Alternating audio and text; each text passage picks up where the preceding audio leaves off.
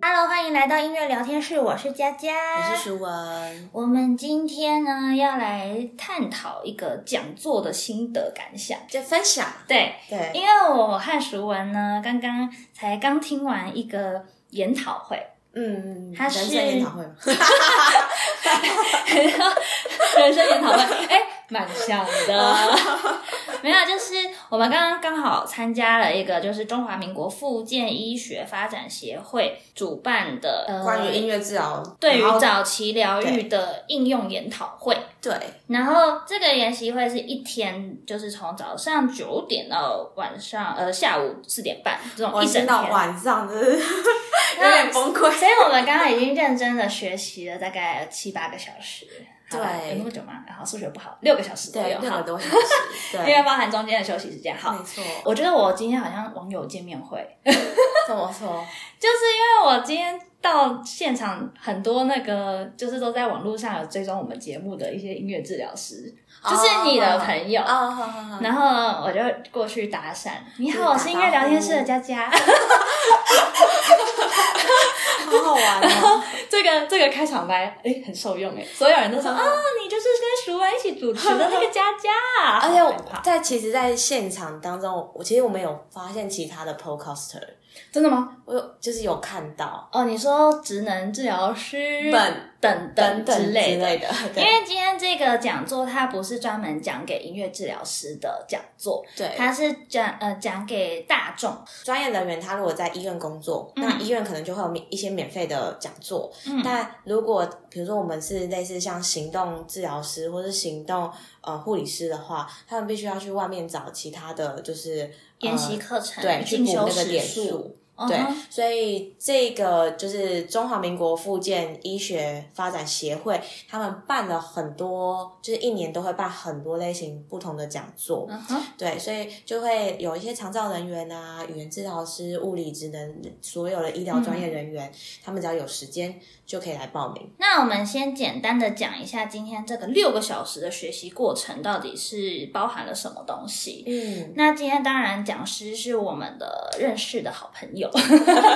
自己装 自己熟，觉得是好 朋友。对，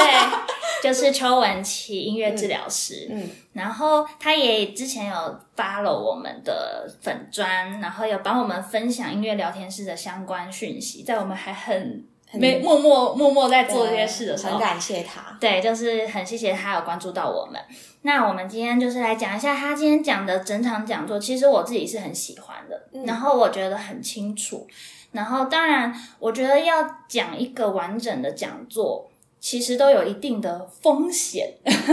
我就觉是得呃，接讲座这件事情也是也是我觉得我自己啦，觉得很很有勇气跟蛮蛮佩服挑战的。你看看，你面对来听的人，你不知道他们的背景，他们了解了多少，嗯那他们对音乐治疗这个专业有多少的理解？嗯，那会不会是我们表达的方式，他可能解读成另外的方式，因为他可能曾经有不一样的经验。嗯，所以我觉得这个就是演讲这件事情，我觉得是很不容易的事情。嗯，就是在口语发表的拿捏和尺寸和言语的使用上，甚至是你个案的分享的一些角度，都要嗯讲得很清楚。我觉得是一件很不容易的事情。对，因为对我来说，我自己的呃行事作风会是，我会问你很多问题，我大概会猜到你想要的东西，我才会给予。嗯但演讲这件事情是你没有得 问，对，互动性比较少，直接给予。嗯然后，因为今天又特别是因为这些族群都不是对音乐治疗有了解的族群。嗯，就是它可能是比较浅层的，对所以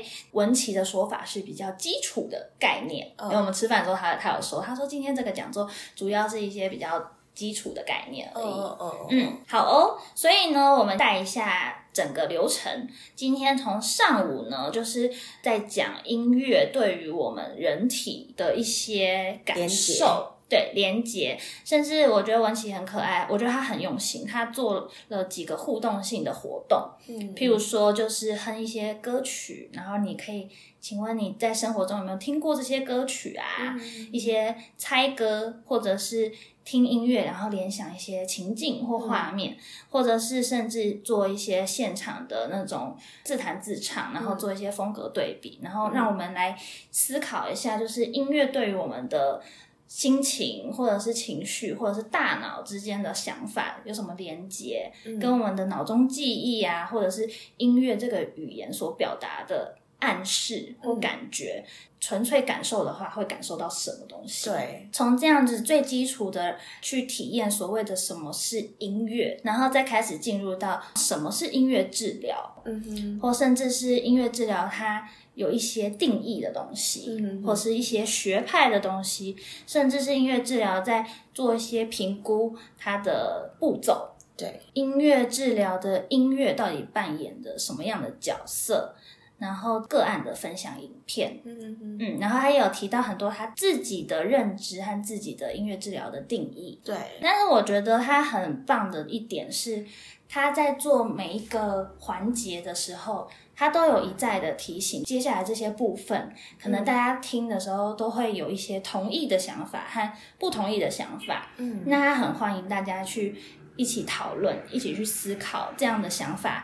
在于各个领域上面嗯给予你的思考逻辑，或是给予你之后会不会用到你的专业上面，这些东西都是大家可以回去消化的，而不是对说他现在给予这些，你就可以用这些复制到你的专业上，这是不可能的。对，概要式的重点嗯其实很重要，因为有时候有些人想要来参与这些研讨会，就会觉得哦，讲师就是很厉害，所以嗯讲师说什么我就回去套用，嗯那你就少了自己消化和思考的能力。嗯嗯我觉得他今天讲的，呃，大部分因为我自己是已经听过文琪讲第二次，这是第二次他呃，我听他的讲座，嗯，所以有些部分是我已经能预期到他讲这个东西大概想要表达什么。嗯，但我觉得今天最多我自己来说，我觉得最大的收获是他在分享个案的那些经验呢、欸我的部分，我会觉得文琪他介绍音乐治疗这件事情，我觉得他讲的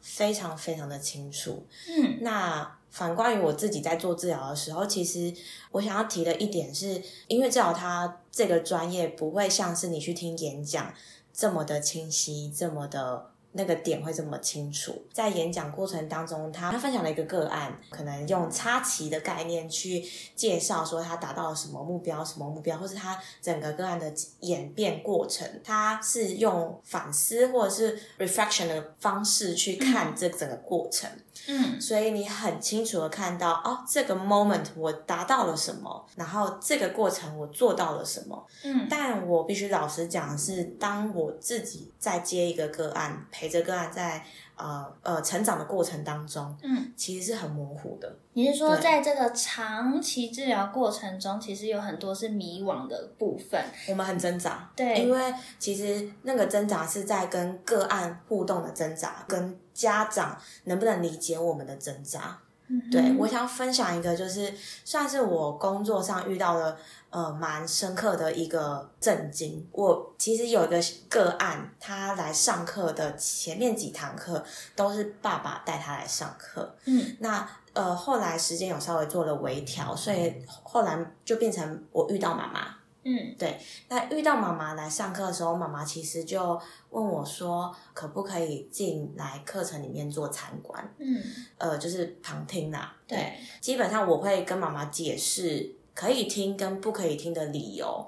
那如果家长还是坚持，那我会让他进来，但我会跟他说，如果你的存在会影响这个治疗 session 的话，那我必须要请你出去。嗯对，所以后来呢，呃，妈妈还是进来了。在进来的过程当中，她呃陪伴这个小朋友过了一堂课。那过了一堂课之后呢，我就就是当然有跟妈妈一些有做一些 feedback，去了解妈妈，就是可能去澄清一些她的疑问啊，或是她对音乐治疗的一些迷思这样子。那其实她提出来的一个一个说法让我非常的 shock。就是呃，我不知道你记不记得，其实，在今天的整个讲座当中，我们讲到很多的 following 嗯跟随这个概念。嗯对，所以其实，在做音乐治疗的当中，我们做了蛮多的跟随，是因为我们想要的目的是让小朋友知道你在做什么东西，我陪着你，我这个人在这里。嗯那这个跟随是目标，是希望是我们有开始建立一个关系。嗯那你如果没有跟随的话，变成个案，他想办法一直去抗拒你，一直去呃跟你 fighting，那这个关系是非常阻碍，很难建立的。嗯所以为什么我们音乐治疗初期，或者说我有一些概念会是什么 following mirroring，就是在让个案意识到我这个治疗师在这里。那我觉得很震惊的是，妈妈给我的回馈是，请问你这个治疗师是不是没有能力，所以被个案牵着鼻子走？哦，因为他不了解这个到底在干嘛。对他不不能理解，他只听到那个画面是小朋友躺在地板上面对我不停的吼叫，而他的吼叫我用吉他声去回应，嗯，但那个那个 position 就是那个那个状态状态是小朋友在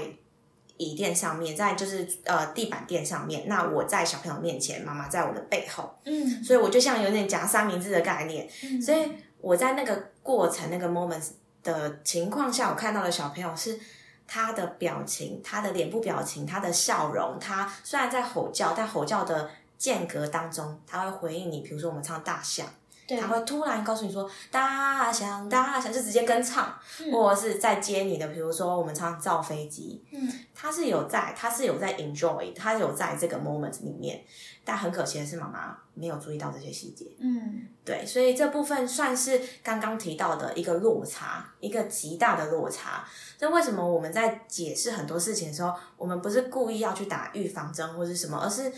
我们希望就是降低那个落差感。嗯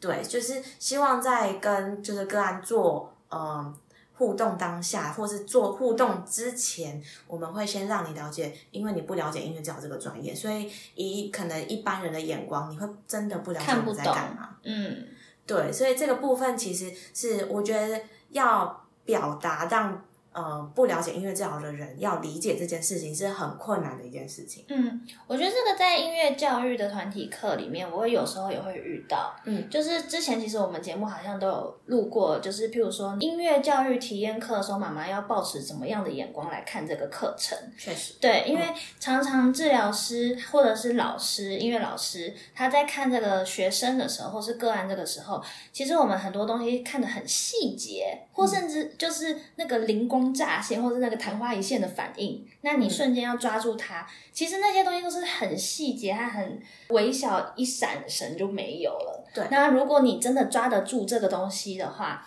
那个就是一个建立关系的动机。嗯我觉得像我今天听那个他很多个案的分享啊，嗯因为我我跟我的同事一起去的嘛，他也是工作十几年的幼儿教育老师，然后我们的结论就是，哇，这个工作很累。但是这个很累，不是说呃什么耗耗时耗力或者是怎么样的，是嗯这个工作是一个很精细的工作，就是那个互动性是很及时的。嗯譬如说小朋友发出一些声音，那治疗师他就会直接用这个声音把它变成歌曲的一部分，甚至要模仿他的口气啊，或者是模仿他的各种不同的那个语气或口气，然后甚至把它加入到歌曲里面，然后让他知道我们有在对话，有在呼应。我觉得这一点就是对于音乐基础能力如果没有那么好的人，他没有办法反应那么快的。嗯然后，甚至对于观察力没那么好的人，他也没有办法马上抓住这些东西。嗯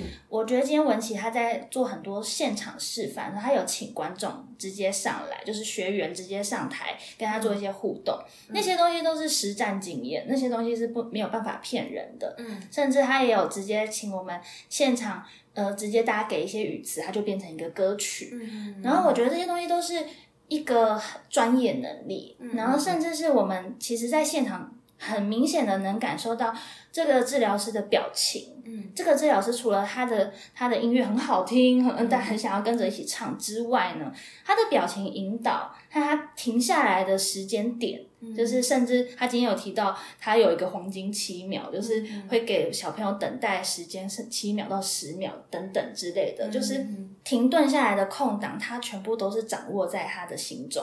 而不是说哦好休息一下，我现在喉咙很干很累。对他，他所有的一切都在他掌控之中之中，而且他的注意力是百分之两百在这个个案上面，就是他抓住所有一切小小的细节，甚至他呃这个小朋友可能在教室里面走来走去，嗯，然后他动一下，那不是教室啊，治疗室， 他可能轻轻的动一下，他脚扭了一下，他头回回头看你一眼，那些全部都是他把他抓进去他的音乐素材里面，然后及时做互动的媒介，对对，然后我觉得这个工作实在是，当然，因为一方面音乐老师我们对的是群体，嗯，我觉得我常常在反省自己，也是我对可能可能五到三十个小孩的这种群体，嗯我有时候没有办法所就是关注到所有人的状态，嗯所以我们只能一直在一个平均值中去加深一点的呃目标，或者是浅一点的目标，就做一个平均值的教案。嗯但是你们因为是个体化的那种，呃，那叫什么？就是专业的一对一的这种治疗课，个所别以化设计，对个别化设计，而且甚至除了个别化之外，要有一点有点像先知，就是预知能力，嗯 就是你们要能知道，OK，他这个小孩他或许做了什么状况，你们要怎么样应对？他可能会有自残，或者是打人家，或者是他今天有任何的状况，你们应该要怎么样应对的这种嗯很多很多的备案。嗯我觉得这个是音乐治疗很非常厉害、很很专业的地方。嗯然后我觉得今天在看呃，就是有些个案的呈现的时候，因为包含他今天有从一个个案从零，就是从这个小朋友开刚开始接触的评估，嗯到他跟他治疗一两年之后，嗯就像你刚刚说的插旗，他这个阶段、OK，这下一个阶段要做什么？OK，那下一个阶段又要做什么？这样等等等等，这样就是从零到一百，也没有到一百，到他这个小朋友毕业或者某个阶段结束的时候，他的进步是什么？嗯我觉得呢，当下我看完这种个案分享之后，我说好感动嗯哦。就是我跟我的那个 partner，我们看完那个就说哇，这个真是太不容易了。他竟然花了两年，然后可能花了两年让这个小朋友可以坐在椅子上，嗯然后跟他互动，嗯从他们一起到一个空间，自己做自己的事情，这个就已经很棒了，嗯因为不要互相伤 害对方，这是第一步。嗯然后甚至是他可以接受有音乐嗯干扰他的活动，就是他可以跟随这个音乐，嗯甚至是他可以慢慢的接近这个呃所谓的治疗师。嗯然后，或者是他可以慢慢的跟上这个治疗师的指令，嗯或者是一些暗示，然后甚至做一些互动，嗯然后到慢慢的愿意，除了治疗师以外的人，他也愿意做互动。嗯这个大概应该要一年、一一年半、两年等等的，才可以有一点点稳定的感觉。嗯嗯然后我们就说：“哇，真是太伟大了，这个工作！” 因为到他可以 OK，可以跟别人互动以后，大概就可以慢慢的进入到社会了嘛，嗯就是你慢慢回归到正常的团体啊。嗯然后这才是我们后来老师或者是家长的工作嘛，对就是才开始进行所谓的教育或给予的东西。嗯，但是我觉得今天我光是看到就是音乐治疗和音乐教育最大的不同，就是音乐治疗就是让他回到他原本的能力，嗯就有点像拾回他原本的能力。嗯然后音乐教育就比较偏向是开发他其他未知的能力。嗯嗯嗯，了解。嗯其实你刚刚讲到安坐这件事情，就是坐椅子。简单来说，嗯 对，你看他花了两年时间让他坐椅子。那我呢，就是妈妈大概上一个月的时候就问我说，为什么小朋友都不能乖乖坐椅子？你让他躺在地上，这样怎么怎么行呢？对啊呀、对，所以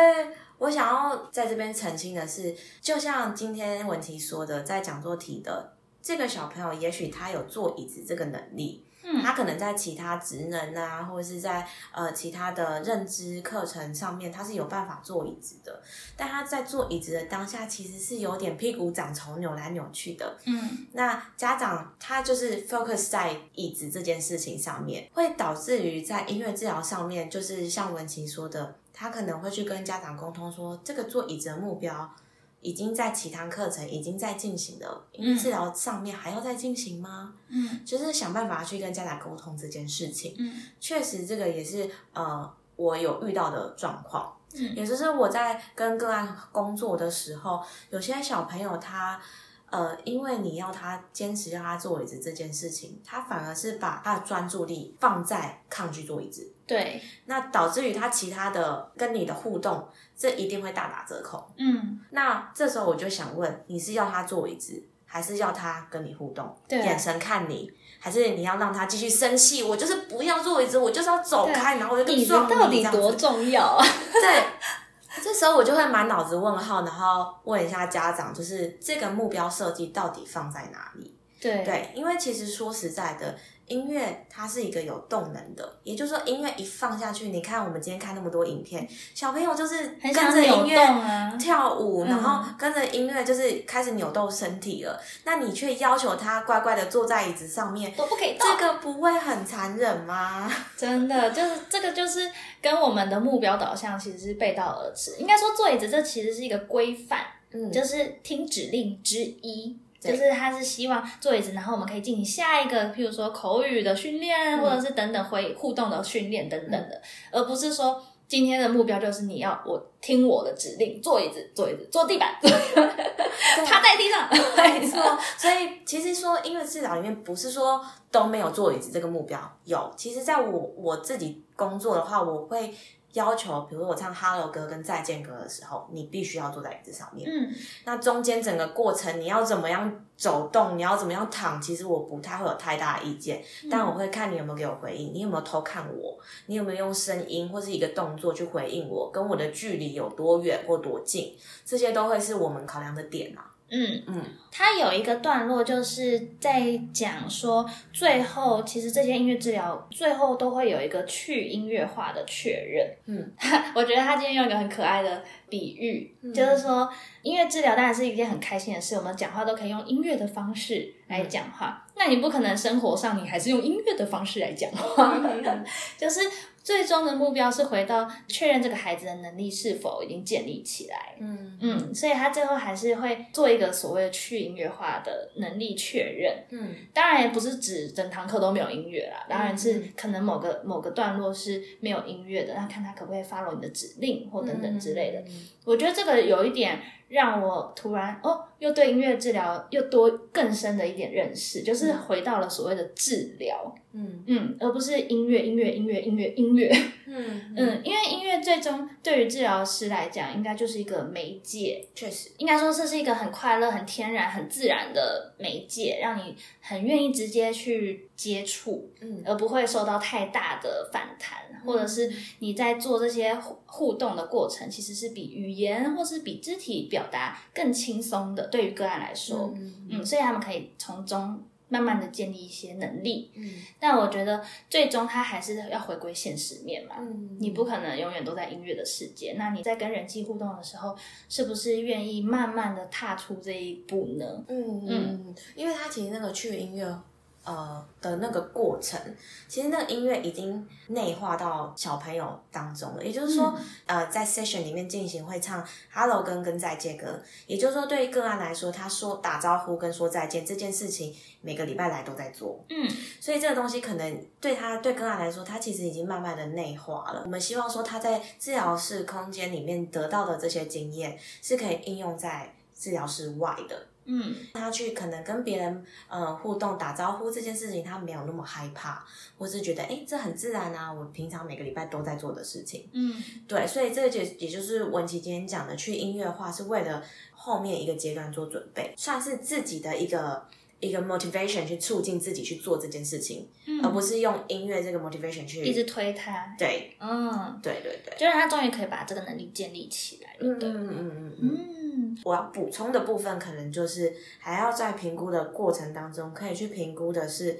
整个他的你治疗师这个角色能给个案什么，嗯你在设计的时候，你这样的时间你能给他什么，或是你能做到什么？也就是说，你在评估个案的同时，你也要评估自己目前能给多少，嗯有没有办法帮助到这个个案，或是帮助到个案跟家长的那个亲子关系。嗯嗯，当这个部分你可能评估你现阶段或现在的环境、现在的工具没有办法达成的时候，这时候你就要考虑这个案你要不要接。嗯 嗯，我觉得哦，很厉害。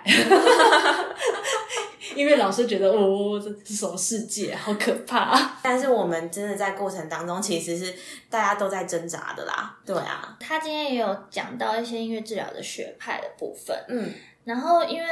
我觉得我很佩服他的勇气， 因为今天如果要譬如说音乐系的人要来讲一些演奏学派的话，也会很害怕，就是怕讲到什么不完整的地方，因为毕竟我们学习的过程可能是。遵循的某个学派，嗯会比较类似于某个学派，也不一定真的是很传统、很很完整的那个学派经验。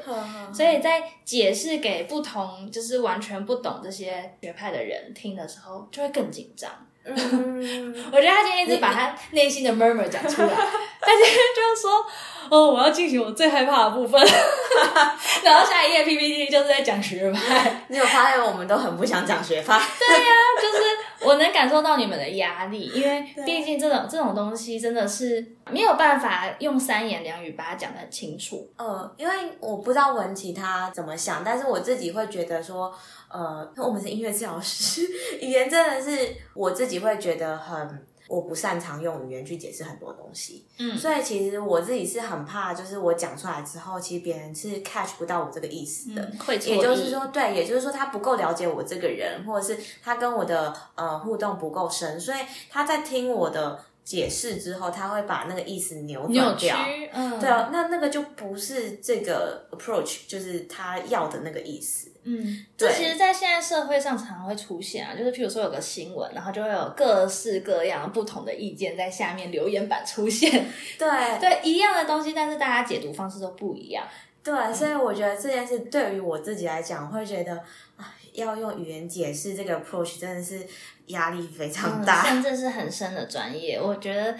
的确是很难去很清楚明了的告诉你，而且应该说每个学派都不是只有一个面貌， 对，所以它其实当然是一个概念或一个核心理念，嗯但是它可能被应用的方式不一样。对对，我觉得有点像是那个，就是音乐教育法，譬如说有达克罗兹啊、奥弗啊，然后什么嗯铃木教学法等等的。嗯那当然，这些教学法都会有一个概念核心。达克罗兹就是很重视肢体表现音乐嗯等等的。那请问达克罗兹没有唱歌吗？当然有啊。嗯那他没有使用乐器吗？当然也有啊。嗯他但是这些过程是建立在就是。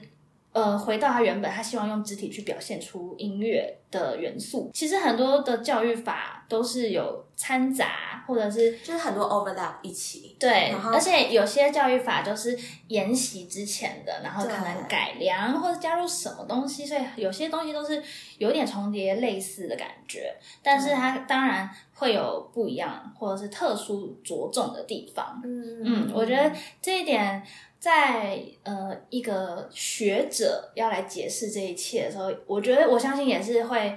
有一点点很难去用言语去清楚解释，甚至是你对可能要从中学习好几年，你才能体会到某一些部分。对，所以有时候觉得哦，讲不清楚，干脆不要讲好了。我很明显的感受到， 就是你们都很想逃很不逃避想这一讲大块家。如果就是有兴趣回去听之前我们的那个，你会发现大家都不是很想讲。 对，啊什么是音乐治疗？音乐治疗的学派就咔。不是很想就是说，说嗯、你可以去 follow 这一本书之类对的。对对，就是那个权威 Music 书籍 Therapy Handbook，就是我之前有讲的，对，嗯嗯，Music Therapy Handbook，反正就是简单好懂。征征询一个圣经。就是我觉得它也是一个类似像音乐的概念，就是它就是一个文字在那边，那呃端看于你对于这个领域理解多少，所以你会有什么的 image 出来。嗯，对所以 要你怎么去解读是你对自己的事。就是你看你自己有多少经验了。 嗯，对，所以我觉得这个也是蛮有趣的，是有时候我们在学习新知识的时候，其实看原文也是蛮好玩的。嗯，对，然后我觉得今天总结看完，呃，就是听完整场讲座的时候，我瞬间有一种好想要学会吉他、乌克 丽丽 在的感觉。我突然有想到你说的，就是你第三十集，你最想要去学吉他。啊、嗯然后你想要去学习什，就是你想要什么样的风格，就可以马上表现出来的那种心情。哈哈哈，因为在治疗课之中，嗯我觉得有太多的变音，就是有很多不同的情况。嗯那如果你会的元素、音乐元素越丰富，或者是你会的演奏技法越多，那当然你在应用到这个课程的变化性就更大。嗯那相对的，这个个案可能就更容易会跟你接触或互动，嗯，因为你可以更明确的表达他心中想要表达的心情或情嗯绪，或者是用不同的音乐风格或节奏的排列法，去表达他的肢体动作。嗯，我就觉得哦，这个真的也是音乐老师需要去加强的一块。但其实这边我也要提醒的是，嗯，当然你学人都是要学习的，但是我觉得不要太超过，嗯因为其实呃。今天的部分比较还是认知行为的部分，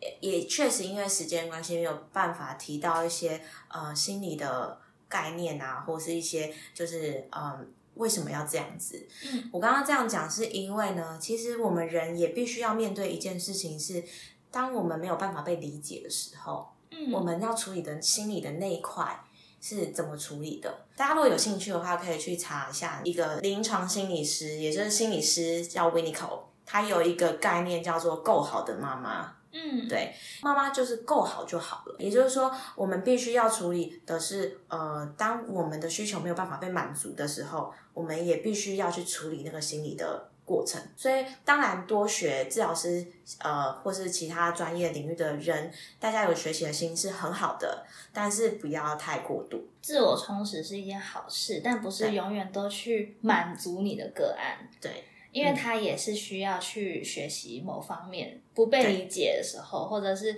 某方面他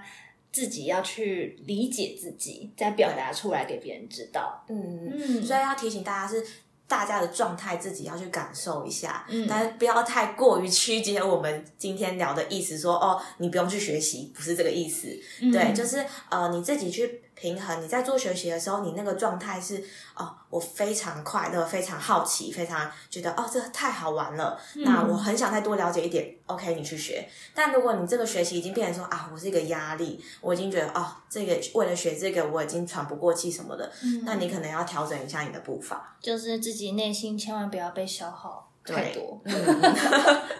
哎，那那你对今天听完整个讲座，你有最深刻的点吗？最深刻的点是我真的很佩服文琪，怎么可以把音乐治疗讲的这么清楚？而且我也觉得他讲了一整天，他最后都有点快要烧香， 有点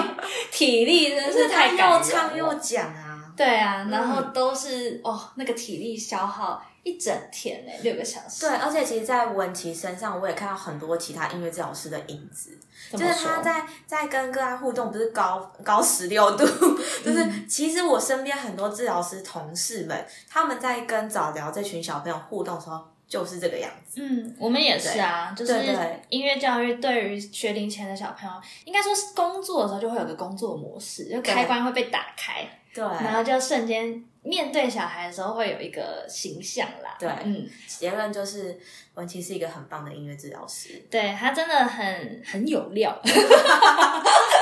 很喜欢跟他就是聊聊啊，然后看他的想法，听听不一样嗯真意的见。是非常思绪很清楚，然后人又很 nice，然后我觉得最棒的一点是他一再提醒大家。要去自己思考，自己去消化，然后嗯透过讨论，然后大家都可以才获得更多东西，包含他自己。嗯我觉得这一点就，嗯，真的是同是可能教育者，或者是音乐治疗师，或者嗯这种、我们的工作性质比较特殊的，嗯，我觉得这个点是的确大家都应该要努力应该是的。跟人工作的就是对工作。好哦嗯，那以上呢就是我们今天研讨会的一些心得感想，就是音乐治疗用于早期疗愈的应用。嗯，那我真的很期待他他们可能会以后会讲到乐龄族群的，嗯然后我很想知道这一块。预告是邱婷婷音乐治疗师，也是台中的音乐治疗师。欢迎大家敬请期待中华民国复健医学发展协会邀请他来做那个乐龄族的演讲。对，所以如果大家对于音乐治疗对于不同族群的应用有兴趣的话呢，都可以再赶快去网络上啊 follow 一下中华民国复健医疗发展协会哦，很长、讲错一个字，中华民国复健医学发展协会。好，我刚想说我讲的很顺，结果讲错一个字。好，没关系的。 OK，如果你今天也有去参加这个演讲的话，呃，这欢迎跟个我研讨会对的，话，欢迎跟我们 say hi。然后我觉得收获超级多的，超开心的。对啊，我们之后也很希望可以跟不同领域的人一起讨论所谓的音乐治疗，或者是音乐教育。对，那如果你喜欢的话呢，欢迎你到 IG 或 FB 去搜寻“音乐聊天室”，帮我们按个赞、按个追踪，或者是去我们的 Apple Podcast 给我们一些评论吧。嗯，记得聊是治疗的聊哦。对，聊是治疗的聊，那我们就下次见喽，拜拜。拜。